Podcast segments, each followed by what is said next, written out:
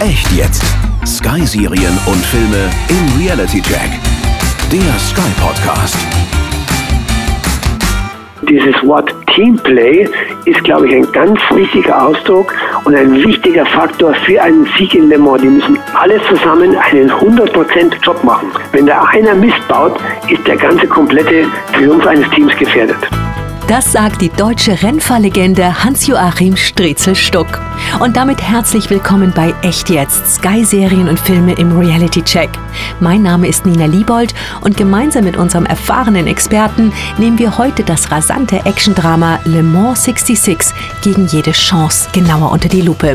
Eine tatsächlich wahre Geschichte, die aufregender und ergreifender nicht sein könnte und zu Recht mit zwei Oscars ausgezeichnet wurde. Also schnallt euch an. Das war's, Leute. Ferrari gewinnt die 24 Stunden von Le Mans zum fünften Mal in Folge. Mr. Ford, Ferrari lässt Ihnen etwas ausrichten, Sir. Was hat er gesagt? Er sagte, Ford baut hässliche kleine Autos in einer hässlichen Fabrik. Und äh, er nannte sie Fett, Sir. Wir werden Ferrari in Le Mans beerdigen. Meine Tochter Hannah hat ein Poster in ihrem Zimmer hängen, auf dem man sieht, wie die drei Ford-Autos beim großen Rennen von Le Mans 1966 gemeinsam durch die Zielgerade fahren.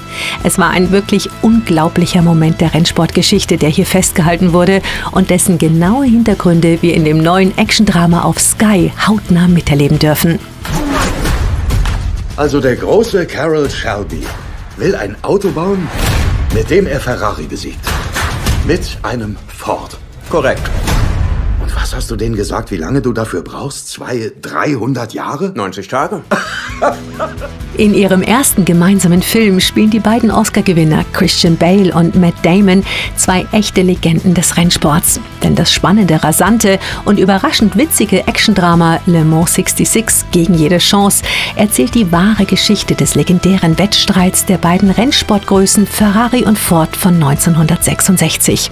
Gemeinsam mit dem erfahrenen US-Sportwagenkonstrukteur Carroll Shelby und dem leicht verrückten, aber sehr talentierten britischen Rennfahrer Ken Miles arbeitet Ford an einem revolutionären Auto, mit dem sie Ferrari beim 24-Stunden-Rennen von Le Mans besiegen wollen. Ein eigentlich völlig unrealistisches Ziel.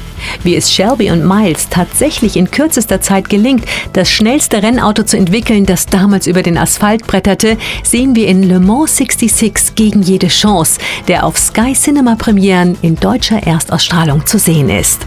Wir haben heute eine der schillerndsten und erfolgreichsten Persönlichkeiten der deutschen Rennfahrgeschichte zu Gast.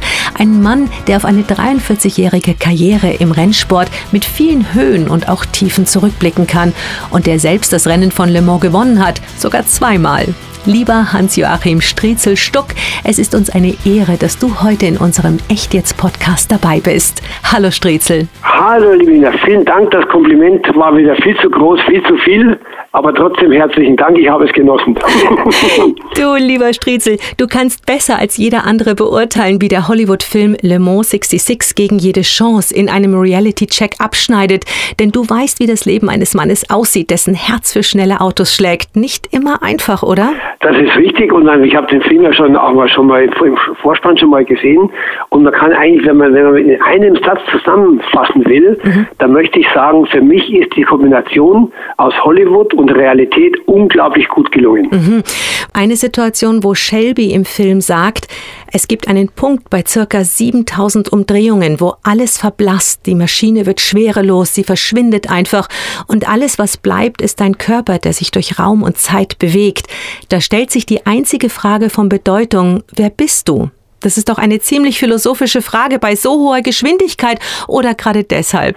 Ja, also da muss ich sagen, ich kann da nur von, von auf, auf, meine, auf mein Empfinden zurückschließen. Mhm. Und ich muss sagen, wenn immer ich dort in Le Mans im Auto oder überhaupt im Rennauto gesessen bin und ich dann drin war und losgefahren bin, hatte ich keinerlei irgendwelche Gedanken an irgendwas anderes. Ich habe mich immer dann in, in diesem in dieser Welt befunden des Motorsports, wo du wirklich dich ständig 100,0 Prozent konzentrieren musst und kein Raum für irgendwas anderes war. Denn wenn du einmal zwei Zehntelsekunden an, an was Tolles denkst, wie geil das ist, wie toll das ist, kann schon, dass du einen Bremsfunk verpasst hast und schon bist du verunfallt. Also das kann ich nicht so nachvollziehen. Nur, was ich nachvollziehen kann, ist natürlich, mhm. wenn ich im Auto saß, war es für mich immer wie das absolut Schönste und Tollste, was ich im Leben gemacht habe. Das hast du ja auch bewiesen mit deiner langen Rennsportfahrgeschichte. Aber sag mal, Striezel, du bist uns allen bekannt als Striezel. Und hinter dem Spitznamen steckt doch eine schöne Geschichte, die gar nichts mit dem Rennsport zu tun hat. Richtig. Magst du unsere Hörer mal aufklären? Aber sehr gerne, logischerweise, klar. Und zwar, wie ich dann äh, getauft worden bin in Garmisch-Partenkirchen, war meine Patentante, die Tante Emmy Halbeisen, eine sehr erfolgreiche Tennisspielerin früher. Mhm. Und die war, die kam aus Breslau. Und wie die mich auf dem Arm hielt und so, sie sagte, huch, der, der sieht ja aus wie ein kleiner Striezel. Das ist, war in Schlesien früher so ein, so ein, so ein Hefezopfgebäck. Also muss ich früher auch so komisch ausgeschaut haben, offensichtlich habe ich das inspiriert. Und der Name ist also bis heute geblieben, außer war immer USA, wird da in vielen USA aufgehalten. Die Leute konnten dieses Streitzel nicht richtig aussprechen und da war ich dann der Stucki. Gell? Der Stucki. Das ist sehr nett, die gute Tante. Ja, ja, die war eine gute Tante. Die war die wirklich lustig. Die hatte auch so eine Lebensphilosophie, wo man sagen muss, das war wirklich unglaublich. Die hat meinem Vater mal gesagt, weißt du Hans, jedes Nein, das der Mann gesagt hat, tut mir heute noch leid, gell? Das, das war eine ganz lustige, gell? Gute Tante. Aber du, ja. gehen wir nochmal zurück zu Le Mans. Da dreht sich natürlich alles um das große Rennen in Frankreich, mhm. das du sogar zweimal gewonnen hast, also im Jahr 86 und 87. Ja. Was war Richtig. eigentlich 88 los mit dir? 88 war folgendes, da hatten wir mhm. auch einen Werkseinsatz mit Porsche und da war was eigentlich mit Porsche normalerweise nie passiert. Porsche steht ja wirklich für Zuverlässigkeit, mhm. nicht nur in Le Mans. Und das sind wirklich von den drei Autos, die wir, die wir da im Rennen hatten, vorher noch, noch die äh, Vater und Neffe Andretti mit uns in einem Team, sind wirklich bis auf ein Auto alle ausgefallen und wir sind, glaube ich, Dritter oder Vierter geworden. Das war einfach ein Jahr, wo es nicht gepasst hat. Gell? Das, das ist auch eine ziemlich freche Frage, aber eine, eine völlig gute Antwort. Ja, na klar. Sag mal, Striezel, was macht dieses Rennen in Le Mans eigentlich so weltberühmt? Also für mich gibt es, oder für viele äh, Kollegen auch, gibt es drei Rennen auf der Welt, die den höchsten Stellenwert haben. Das ist einmal Indianapolis 500 in den USA, die berühmten 500 Meilen, mhm. dann der Grand Prix von Monte Carlo und Le Mans 24 Stunden. Und als, als erfolgreicher Rennfahrer solltest du zumindest eines von den dreien einmal gewonnen haben, damit du dazugehörst. Mhm. Und dazu kommt dir gerade in Le Mans dieser Mythos. Wie lange gibt's da schon? Die Triumphe, die Tragödien, die da stattgefunden haben, die Zuschauerzahlen. Das ist einfach, und dann, dass es auch zweimal um, um die Uhr geht. Es geht jetzt also zweimal zwölf Stunden, gell? Das ist einfach, dieses Le Mans hat einen Mythos als Langstreckenrennen, der ist wirklich, wirklich wird von keinem anderen auch nur annähernd erreicht, gell? Mhm. Also da rennt man ja zu seinem Auto, springt rein und fährt los. Im Film bittet Kens Sohn seinen Vater, ihm den Kurs zu erklären, und das tut er mhm. auch sorgfältig, und sagt dann, das waren die ersten dreieinhalb Minuten von 24 Stunden. Also Richtig. man muss tatsächlich jede Runde perfekt fahren, um zu gewinnen. Wie, wie schafft man denn das?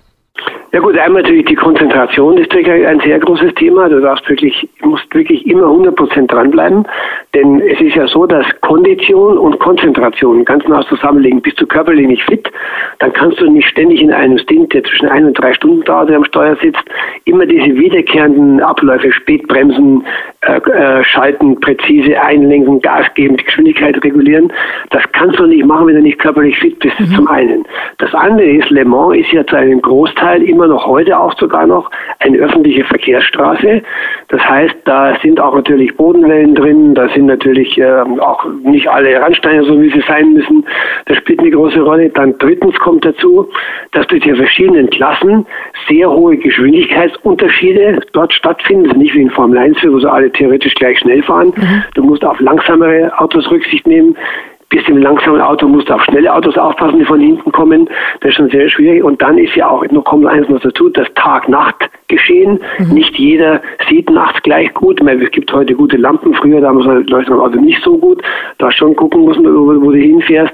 Und dann ist natürlich auch eines, die Länge des Rennens. Wenn du, wenn, wenn du dann, es geht ja um 16 Uhr los, aber das heißt, du bist ja schon am Samstag früh ab 7, 6 Uhr schon in der Früh schon wach. Mhm. Und dann, wenn du auch überlegst, dass du dann nach dem Rennen noch feierst oder dich ärgern musst, du bist es sind eigentlich für den Fahrer wenn du praktisch zweimal 24 Stunden, wo du wach bist, mhm. das ist eine, eine Riesenbelastung. Und was noch das Allerschlimmste ist, was, was ich äh, nicht vorher wissen kann, sind auch die Wetterumtöne. Es gibt ja auch viele Rennen äh, in Le Mans, wo zwischendurch mal, wo es nachts mal regnet, wo, wo Gewitter kommen. Und das sind dann diese Herausforderungen, die du einfach dort meistern musst. Mhm, bei nasser Strecke auch noch fahren. Na klar, bei nasser Strecke und dann ist es so ist eine normale Straße, da ist alles, alles mögliche, da läuft mal ein kleiner Bach über die Straße und dann gibt es da nicht die perfekten Drainagen wie auf einer richtigen Formel 1 Rennstrecke Straße. Also es ist auch heute noch immer eine unglaubliche Herausforderung. Mhm. Geschwindigkeit kann man kaufen, aber damit gewinnt man ja noch nicht. Im Film ist Ken ein brillanter Mechaniker und begnadeter mhm. Rennfahrer. Muss man ein Auto verstehen, meinst du, um es gut fahren zu können?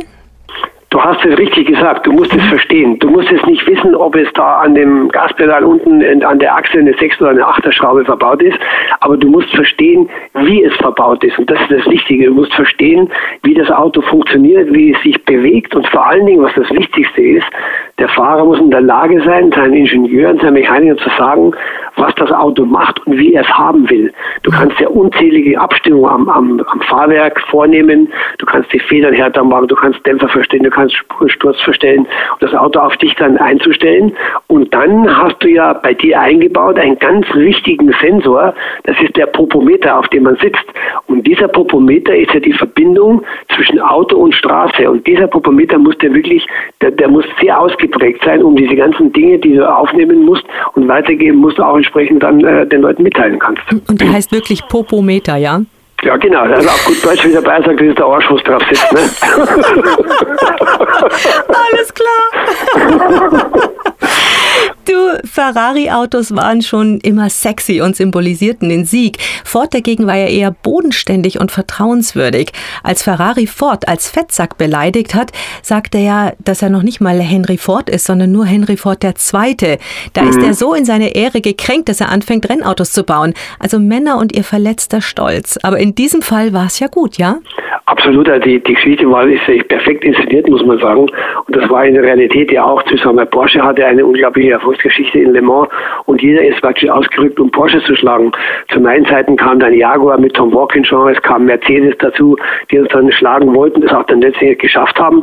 Aber das ist halt einfach, weißt du, der Stellenwert des Rennens ist so hoch, dass ein Sieg unglaublich zählt und unheimlich gut fürs Ego der einzelnen äh, Firmenchefs ist, gar keine Frage. Einer der besten Schauspieler, den es gibt, Oscar-Gewinner Christian Bale, den wir natürlich alle als Batman aus der Dark Knight-Trilogie kennen, brilliert auch in diesem Film wieder mit einer absoluten Gänsehaut-Performance als Ken Miles. Christian hat im Interview erklärt, warum der Wettkampf von Ford und Ferrari die perfekte Story für einen großen Film ist.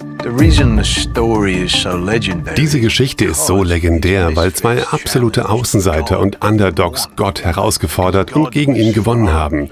Ferrari war damals so etwas wie Gott. Er war ein Monster, ein Goliath. Und diese ungewöhnlichen Männer haben es mit und teilweise sogar trotz Ford geschafft, Ferrari zu besiegen. Du, ohne Ford hätten die beiden Männer Ferrari wahrscheinlich nie besiegt, aber Ford hat es ihnen auch nicht immer leicht gemacht, mhm. wie Christian so schön angedeutet hat. Im Film sagt Shelby zu Ken nach einem seiner legendären Wutausbrüche, wenn du keine Sponsoren hast, hast du kein Auto. Mhm. Und daran hat sich auch heute nicht viel geändert, oder? Ja, das ist, äh, sagen wir mal, für Le Mans vielleicht nicht ganz so entscheidend, weil Le Mans sind ja immer absolute, also von den Siegern her Werkseinsätze gewesen. Da haben also sehr selten äh, Privatteams gewonnen. Aber mhm. in der Formel 1 sind ja auch Privatteams und Fabrikteams äh, gemischt. Aber in dem Fall war es natürlich richtig. Ich meine, Ferrari war dort eine Macht, auf jeden Fall. Und dann kommt da der Henry Ford und will da mal gewinnen. Und da muss man schon sagen, die, die, das war äh, ambitioniert gedacht, zumal man eben nicht äh, sehr viel Zeit hatte, sich vorzubereiten. Mhm. Aber die haben es denen gezeigt, wie es funktioniert. Das muss man schon sagen. Kompliment. Mhm. Du lass uns über die unglaubliche Chemie zwischen den Oscar-Gewinnern Matt Damon und Christian Bale sprechen. Es mhm. war der erste Film, den die beiden zusammen gemacht haben. Und also ich könnte mir keine bessere Besetzung vorstellen. Warst du zufrieden mit ihrer Performance? Haben sie als Rennfahrer alles richtig gemacht? Ja, toll, muss ich sagen. Wie, wie schon am Anfang gesagt, perfekte Kombination aus Hollywood und Rennen, Renngeschehen. Man hätte eigentlich annehmen können, dass die ihr Leben lang schon Rennen gefahren sind. Also die haben das wirklich in dem Fall dann, so muss man sagen, Anführungszeichen gut gespielt. Das zeigt, äh, wie professionell die, die beiden sind und wie sich auf tolle Sachen einstellen können. Also würde ich Punkte vergeben, würde ich beiden mit Sicherheit zehn Punkte plus geben. Super Score. Matt Damon, der schon in vielen großartigen Filmen wie Der Marsianer oder Jason Bourne die Hauptrolle gespielt hat, überzeugt hier als Charakter charismatischer und cleverer Carol Shelby. Matt hat erklärt, warum Shelby und Ken eigentlich das perfekte Dreamteam sind. Ich liebe, dass die beiden so unterschiedlich sind. Sie haben dasselbe Ziel, aber völlig unterschiedliche Herangehensweisen. Shelby hat verstanden, wie wichtig politische und diplomatische Züge sind. Er war der geborene Geschäftsmann. Miles war sehr direkt, hat sich nicht bemüht, es anderen recht zu machen und hatte dadurch nicht viele Freunde. Obwohl sie so unterschiedlich waren, haben sie es dank ihrer Freundschaft geschafft, das zu erreichen, was beiden so wichtig war. Miles und Shelby waren fleißig, haben zusammengehalten und mit ihrem Können und Know-how das Unmögliche möglich gemacht. Ist das nicht auch ein wunderbarer Beweis dafür, dass es sich lohnt, nicht aufzugeben und nach den Sternen zu greifen, selbst wenn diese so weit weg sind? Ja, das liegt in den Grundgenen des Rennfahrers. Du, mhm. du, du fährst praktisch bis sich nichts mehr dreht, bis sich nichts mehr bewegt. So lang fährst du. Alles, was du vorher aufgibst, wenn du sagst, na gut, jetzt ist da ein bisschen, da wackelt oder da klappert mhm. und du stellst das Auto hin, dann bist du kein richtiger Rennfahrer. Das haben die, die bei Weinen gut gemacht und sind wirklich bis ans Maximum ihrer Möglichkeiten mhm. gegangen. Aber wie gesagt, wenn man sich, ich finde, ich weiß gar nicht, wo, wo die sich so gut auf das vorbereitet haben. Ob sie, haben die einen Lehrgang gemacht, waren die Rennen irgendwann mal dabei. Also man hätte es wirklich nicht besser spielen können. Kompliment. Du, eine witzige Stelle im Film war auch, als Shelby eine kleine Schraubenmutter bei den Italienern platziert hat und plötzlich bei den Mechanikern die völlige Panik ausbricht, weil sie ja. denken, sie haben beim Reifenwechsel die Schraube vergessen.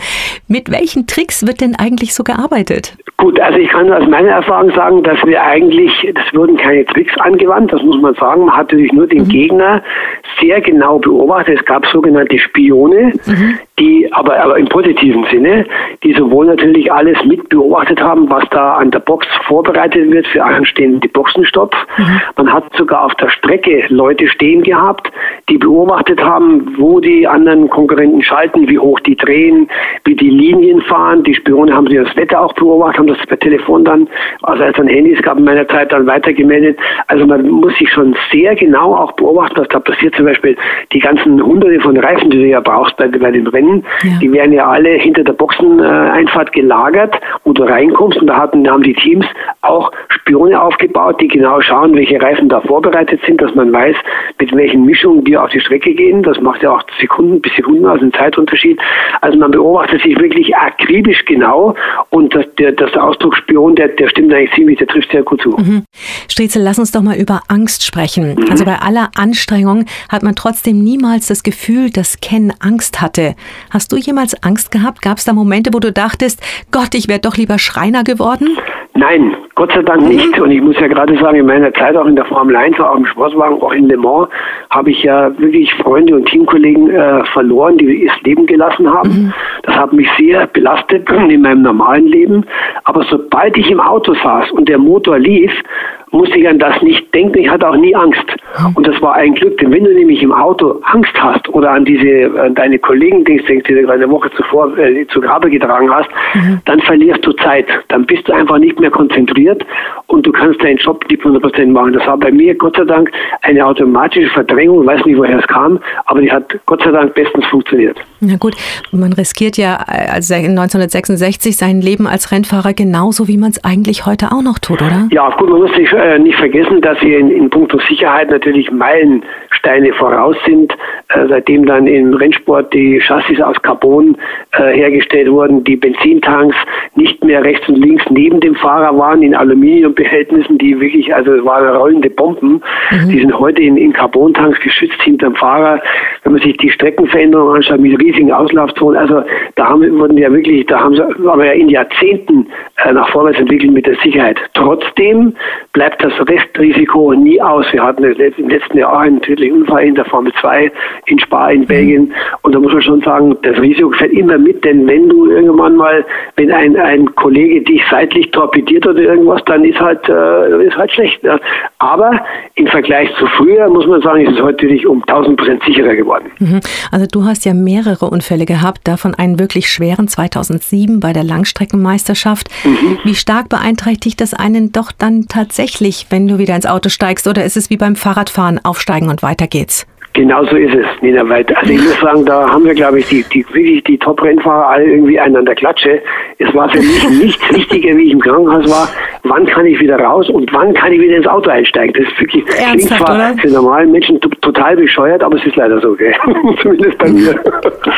Dann würdest du sagen, bei aller Leidenschaft, es ist das Risiko tatsächlich wert, ja? Äh, würde ich sagen schon, denn ja, das ist eine Passion, eine Leidenschaft, die mir sehr früh durch meinen Vater in die Wiege gelegt worden ist. Mein Vater war ein sehr erfolgreicher Rennfahrer in Autounionzeiten vor und nach dem Krieg. Und ich muss eines sagen, äh, ich habe in meinen 43 Jahren auch wirklich äh, viel Erfolge gehabt, auch ein paar schöne Unfälle gehabt, habe es aber überstanden. Gott sei Dank, die Höhen und die Tiefen. Und wenn, wenn mich heute einer fragt, ich hätte in meinem Leben garantiert nichts anderes gemacht. Gut so, Gott sei Dank. Wie schön ist das, wenn man da zurückgucken kann und, und, Toll, und das ja. sagen kann. Ja, total. Aber Ja, ich man, hat als, man hat als Rennfahrer ja auch in den weiblichen Augen irgendwie sehr viel mehr Chancen. Das ist doch die ganzen Damen, die einen bewundernd anschauen, das ist doch auch nicht ähm, das Schlechteste, oder? Nee, natürlich nicht. Das war natürlich früher etwas schöner, Nina, weil da gab es also nicht, noch nicht diese ganzen äh, äh, computergesteuerten Chipkarten, wo du durch, durch, durch 34 Turnstiles durch äh, chippen musst, bitte meins Fahrer, wenn du in die Boxen kommst. Da hast du früher, wenn du ein hübsches Mädchen war, mit dem, mit dem Wachposten da mal Augen gezwinkert, dann haben sie dich da reingelassen. Das ist heute ein bisschen anders geworden. Wir haben auch ein, ein bisschen anderes Zeitalter. Wir kennen ja so die, die Geschichten. Das ist heute alles ein bisschen sortierter. Aber die Zeiten waren natürlich toll, das muss man deutlich sagen. Wir haben es genossen und warum auch nicht, gell? Ja, warum auch nicht? Das- Genau. Christian Bale hat jetzt noch eine schöne Geschichte vom Set von Le Mans 66 gegen jede Chance für uns. Vroom vroom. Ich erinnere mich, wie unser Regisseur James zu mir kam und sagte, bitte hör auf mit dem Room Room. Wir drehen einen großen Film mit einem großen Budget. Und mir war gar nicht bewusst, dass ich immer, wenn ich im Auto saß, Vroom Vroom machte. James meinte nur, Christian, was tust du da? Hör bitte damit auf. I said, Christian, what are you doing? Can you please stop that? Wie lustig. Da ging wahrscheinlich dann doch das Kind im Mann mit ihm durch. Also selbst bei einem so großen Hollywood-Star wie Christian Bale. Aber irgendwie reizt es einen doch aufs Gas zu drücken. Ich kenne das selber. Das ist doch einfach cool, wenn man diese Kraft spürt, ja? Ganz genau so ist es. Das, das, wie, ich- gesagt habe, als Rennfahrer bist du mit deinem Auto eins. Du bist in dem Auto drin und du spürst es, wie, was das Auto macht und du willst dem Auto auch deinen Willen aufdrücken. Und da macht ja schon Sinn, dass man auch ab und zu mal aufs Gas steigt und hört, was der Motor macht. Das ist ja wichtig. Das ist ganz, ganz typisch, eine typische Reaktion eines richtigen Rennfahrers, der mit Leib und Seele und Fleisch und Blut dabei ist. Und dann machst du ein, auch immer Rum Rum wie Christian Ja, Bale, ja? Sicher, ich meine, wenn, wenn, wenn ich ein tolles Auto in der Garage habe und lasse den früh an, zum Beispiel, ich habe einen Porsche 911T mit einer Akrapovic-Auspuffanlage und wenn ich dann das Auto anlasse, dann, muss, dann springt er an und dann warte ich 10 Sekunden, dann mache ich auch nochmal um, um, und dann fahre ich erst los, gell. Die, deine Nachbarn lieben dich, Strezel, oder? Ja, richtig, Gott sei Dank habe ich keine, gell. Das, heißt, ich, das Auto spricht dann mit mir und die, dieses Wum halt bereite ich ihm dann vor, dass es jetzt losgeht, ne? Er sagt es Guten Morgen. Als ähm, Henry Ford II. in seinem 9 Millionen teuren Rennschlitten einsteigt und eine schnelle Runde mit Shelby fährt, sagt einer der Mechaniker, der zuschaut, ungefähr jetzt neigt der Laie stark dazu, sich in die Hose zu machen. Also Ja. ich musste furchtbar grinsen, aber es ist wahrscheinlich so, ja? Das hat er auch toll gespielt, wie er dann wirklich dann stöhnen und, und, und, und wirklich am letzten Loch pfeifen da daneben sitzt. Aber ich kann das nachvollziehen, weil es, also dieses Mitfahren in einem Rennauto, ich mache selbst heute noch Taxifahrten am Nürburgring mit dem Audi R8 LMS mit einem Rennauto, wo ein zweiter Sitz drin ist. Das Ding hat auch 56 PS, dazu kommt der Nürburgring, ist wirklich eine fantastische Strecke. Und da habe ich dann meine, meine, meine Beifahrer immer. Und ich kann dir eines sagen, die sind alle hinterher fix und fertig, weil die sind das nicht gewöhnt. Man kennt ja heute vom Flugzeugbeschleunigung, das kennt man alles von starken Autos, aber wie die Kurvengeschwindigkeit, auch das Verzögern beim Bremsen und wenn man da überholt, wir fahren da im offiziellen Training mit bei der VLN Langstreckenserie, das sind die Leute nicht gewöhnt. Die sind unglaublich, die sind einfach schockiert, was da abgeht und können auch dann die Leistung eines Rennfahrers viel mehr einschätzen. Aber er hat das wirklich toll gespielt, weil so steigen die bei mir auch aus hinterher, die Leute. Alle mit einer nassen Hose, ja. Ja. Du im Film begeistert Miles seinen kleinen Sohn für den Rennsport und wie wir vorhin auch gesagt haben, du bist ja erblich vorbelastet, denn du hast gerade erzählt, dein Vater war auch ein erfolgreicher Rennfahrer und deine Söhne sind es ja auch. Also ihr habt irgendwie alle Benzin im Blut, ja? Ja, das ist natürlich, weißt du, wenn, wenn die Eltern die etwas vorleben, da ist natürlich die Gefahr relativ groß, dass die Kinder das auch äh, lieben und schätzen lernen. Das ist ganz wurscht in welchem mhm. Bereich. Also ob das jetzt Motorsport oder ob, ob der Vater ein berühmter Koch oder sonst irgendwas ist. Da ist ein gewisses Vorleben spielt da eine Rolle. Und natürlich, wie dann mein älterer Sohn, der Johannes, der ist mittlerweile ja 34, zum ersten Mal mhm. im Rennauto saß, Du, da habe ich richtig Angst bekommen. Da habe ich erstmal gespürt, was meine Eltern mitgemacht haben, wie sie gesagt haben, ja, da darfst du erste Rennen fahren. Da stand der Johannes in diesem Feld von Wilden da in Hockenheimring im, im VW Lupo Cup. Da dachte ich, scheiße, jetzt geht's los. Jetzt muss ich Angst haben, dass natürlich was passiert. Gell. Aber ich muss sagen, wir haben das beide gut gemacht. Auch der Ferdinand, die sind ja beide sehr erfolgreich schon in der GT-Serie gefahren, war ein deutscher GT-Meister und die machen das gut und ich kann da zufrieden gucken. Und vor allen Dingen, weil ich ja wirklich auch weiß, dass es heute um vieles sicherer ist wie damals. Hat man aber als Vater trotzdem mehr Angst als der Sohn, der gerade im Auto sitzt, wahrscheinlich wie dein Vater auch. Vollkommen richtig. Denen ist das wurscht, weil die, da geht auch, die haben auch beide keine Angst, das ist klar. Wenn du daneben stehst und weißt, was so alles passieren kann, weil du, du hast ja in, in, in deinem Leben eine Menge, Menge Dinge mitgemacht, wo du weißt, wie es entstanden ist, wie es gekommen. Das liegt ja auch zum Beispiel bei, bei Fehlern beim Auto, da bricht schon mal was ab, es macht einem mal was nicht gescheit fest. Wenn das alles deren Revue passieren lässt, wenn der Junge da am Start steht, Katastrophe, gell? furchtbar. Der Hollywood-Regisseur James Mangold erklärt, warum Ken Miles mit seinem Verhalten im alles entscheidenden Rennen über sich selbst hinausgewachsen ist. Ken Miles, who's unbendable and won't compromise and always seeking perfection. Ken Miles, der kein Mann der Kompromisse war, seinen eigenen Weg gehen wollte und immer nach Perfektion strebte, musste am Höhepunkt des Films nachgeben und einen Kompromiss eingehen. Auch wenn es tragisch war, dass er keinen eindeutigen Triumph an der Zielgerade feiern konnte, ist er doch über sich hinausgewachsen. Er hat es geschafft, sein Bedürfnis zu gewinnen, koste es was es wolle, hinten anzustellen und ist Shelby zuliebe, den Ford unter Druck setzte, etwas langsamer gefahren und hat damit das Beste fürs Team getan.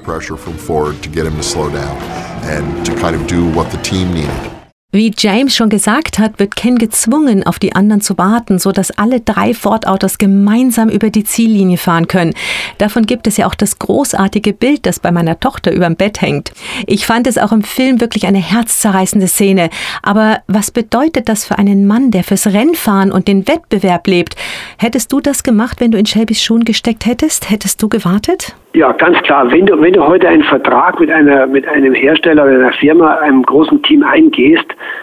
dann hast du dich zu 100 Prozent an die Anweisungen dieses Teams zu halten. Mhm. Das ist eine Grundvoraussetzung für einen professionellen, erfolgreichen Rennfahrer.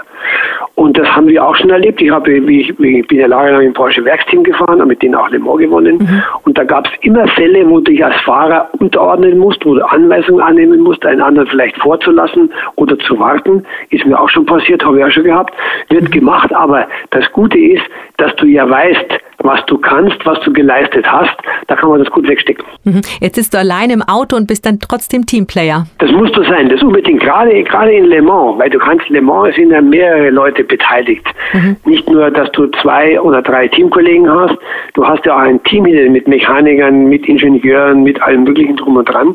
Und dieses Wort Teamplay ist, glaube ich, ein ganz wichtiger Ausdruck und ein wichtiger Faktor für einen Sieg in Le Mans. Die müssen alle zusammen einen 100% Job machen. Mhm. Wenn da einer Mist baut, ist der ganze komplette Triumph eines Teams gefährdet. Das ist mhm. ganz wichtig. Zum Beispiel, es fängt ja bei, bei den Fahrern an. Wenn du, du wirst ja dann mit, mit Teamleuten gepaart, die normalerweise selber irgendwo Rennen fahren oder, oder anders fahren. Mhm. Und wenn da der eine mal so ein Trip, ja, ich weiß mal, gucken mal hier die schnellste Runde zu fahren vom Team, hast du verloren. Gell? Mhm. Das spielt keine Rolle, wer der Schnellere ist. Wir sind ein Team und wir müssen zusammen gewinnen und uns aneinander anpassen. Du mit 43 Jahren Karriere hast du schon alles auf vier Rädern gefahren. Welches Rennauto ist dein absoluter Favorit und warum? Ganz klare Antwort, der Porsche 962C, mit dem ich auch Le Mans zweimal gewonnen habe. Porsche war in dieser mhm. Zeit für mich das perfekte Rennauto. Die Kombination aus Leistung, aerodynamischen Abtrieb, Reifenbreite, die Rennen, die wir gefahren sind auf der Strecken, Langstreckenweltmeisterschaft. Ich habe auch den Titel 85 Langstreckenmeister geholt. Das war ein Auto, du konntest dich reinsetzen, Zu machen und losfahren. Du musstest nicht denken, fliegt dir irgendwas weg, geht ein Motor kaputt, geht ein Getriebe kaputt. Porsche hat uns Fahrern damals ein perfektes Rennauto hingestellt und konnte sich 100% auf das Fahren, auf das Kämpfen konzentrieren. Das war die Basis für diesen Erfolg. Wirklich mit Abstand für mich das schönste Rennauto meiner Karriere. Strezel, ganz ehrlich, wie oft im Jahr wirst du geblitzt oder hast du einen Freifahrtschein? Nee, du, das ist bei mir geil. Ich weiß, ich habe einen großen Vorteil gegenüber normalen Menschen, die keine Rennen fahren können. Ich kann mir auf der Rennstrecke austoben. Okay. Und dadurch bin ich auf der Straße relativ relaxed. Ich muss sagen, dass ich mich schon an die Verkehrsregeln halte. Ich bin auch schon mal geblitzt worden, das ist aber schon wieder Zeit her. Ich habe momentan null Punkte in Flensburg, Gott sei Dank, weil wir haben ja auch eine gewisse Vorbildfunktion, muss man sagen. Ne? Ich sage mal, wenn, äh, wenn wir auf der Straße fahren mit meiner Frau irgendwo hin, dann fahren wir mal, wenn 100 ist, mal 110, das ist sogar noch im machbaren Bereich. Aber ansonsten ist äh, wirklich, muss man die Vorschriften einhalten. Das ist auch ein ganz wichtiger äh, Punkt, denn wir haben eine Vorbildfunktion und dann zweitens musste ja vorher, auch wenn ich selber vielleicht sagen, dass ich einigermaßen Auto fahren kann, es gibt ja auch Menschen, die nicht so gut Auto fahren und auf die müssen wir auch Rücksicht nehmen. Das ist wahr. Du kennst als einer der wenigen Menschen das Gefühl, als erster durch die Zielgerade beim großen Rennen von Le Mans zu fahren. Kannst du das Glücksgefühl irgendwie beschreiben, das sich nach einem so hart errungenen Sieg einstellt? Geht das überhaupt? Das geht 100 Prozent nicht mehr, weil ich, wie ich meine Karriere angefangen habe, war für mich immer ein Ziel, einmal Le Mans zu gewinnen. Also wie ich gerade erklärt habe, Le Mans gehört zu den wichtigsten Rennen der Welt von den dreien, die ich genannt habe. Und wie ich dann 86 im Porsche mit Derek Bell, meinem Partner, und Al Holbert aus Amerika äh, durfte ich äh, über, äh, übers Ziel fahren auch. Und ich sagte, dieses Gefühl werde ich in meinem Leben nie vergessen. Da kam alles zugleich. Da kam alles schlechte, gute, positive, alles, was du denken kannst. Und dann auf dem Podium zu stehen, diese 100.000 Menschen unten, die sich auf der Zielgeraden versammelt hatten und gejubelt haben. Mir sind auch die Tränen runtergelaufen, das gebe ich ehrlich zu. Das ist, glaube ich, keine Schande. Und da stand ich auf dem Podest und habe gedacht, scheiße Stucke, jetzt hast du es geschafft, gell? Weißt du was? Ich sage dir was, wenn du das so erzählst, da kriege ich sogar Gänsehaut, wenn ich dir nur zuhöre. Ja? Und wenn du dann äh, da oben stehst und das alles geschafft hast, wo das ganze Team dazu die richtigen Entscheidungen zu treffen, die richtigen Reifen drauf zu machen. Wir hatten damals auch eine Benzin-Maximalmenge, die wir verbrauchen durften. Du musstest auch in der Nacht Benzin sparen, du musstest früh vom Gas gehen, spät bremsen. Und diese, diese ganzen Abläufe, die sich ja dann wiederholen, 24 Stunden, das auf den Punkt gebracht hast, das ist ein Glücksgefühl unbeschreiblich. Unbeschreiblich, das muss wirklich toll sein. Als Shelbys Vater hat gesagt, ein wahrhaft glücklicher Mann wird nicht einen Tag in seinem Leben arbeiten, weil er das tut, was er liebt. Das trifft auch auf dich zu, oder? Das kann man so sagen, ja. Also absolut. Das ist ja, kann ich einfach sagen, ja. würde ich so sagen, gell? Lieber Strezel, das war ein wirklich wunderbarer Reality-Check mit dir. Vielen Dank, dass du deine Erlebnisse und Erfahrungen mit uns geteilt hast. Danke dir. Es war mir ein Vergnügen und ich lasse alle herzlich grüßen und bitte alle, ganz wichtig, gesund bleiben. Das ist mir sehr wichtig. Absolut. Danke, Strezel. Hans-Joachim Strezel-Stuck, Rennfahrerlegende und zweifacher Gewinner des 24-Stunden-Rennens von Le Mans. Zum Start von Le Mans 66 gegen jede Chance gibt Sky Cinema Special rund um die Uhr Vollgas mit Filmen wie Fast and Furious, Hobbs Shaw, The Transporter, The Transporter Refueled, Taxi, The Italian Job, Jagd auf Millionen, John Carpenters Christine, Drive, Ein Käfer geht aufs Ganze, Ein Käfer auf Extratour, Ein Käfer gibt Vollgas, zwei tolle Käfer räumen auf und noch vieles mehr. Das Special läuft noch bis 24.09. auf Sky Cinema Special. good Und jetzt danke, dass ihr zugehört habt. Ich hoffe, unser Reality-Check zu Le Mans 66 gegen jede Chance hat euch genauso viel Spaß gemacht wie mir.